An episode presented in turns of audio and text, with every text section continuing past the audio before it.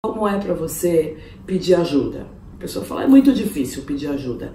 O tipo 2 dificilmente ele pede ajuda. Ele falou, porque as pessoas têm que perceber quando eu preciso de ajuda. Eu preciso pedir?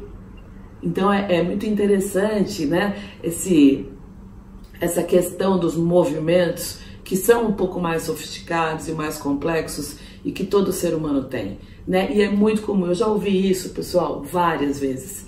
Ele falou, é Yara, eu vou e ofereço ajuda para as pessoas sem que elas me peçam. E por que, que elas não podem fazer isso comigo? Eu tenho que pedir?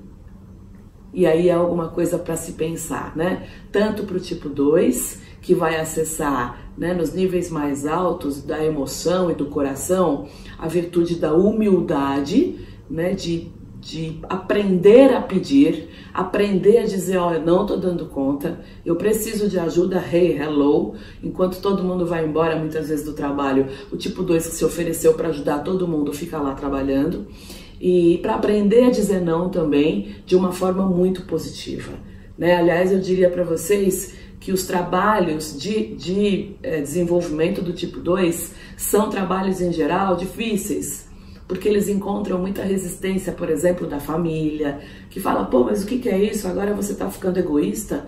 Agora você não faz mais tudo pra gente o tempo todo? Que terapia é essa que você está fazendo que está te deixando mais egoísta? E toda vez que o tipo 2 me traz isso, eu digo para ele: continua, continua que você está indo bem.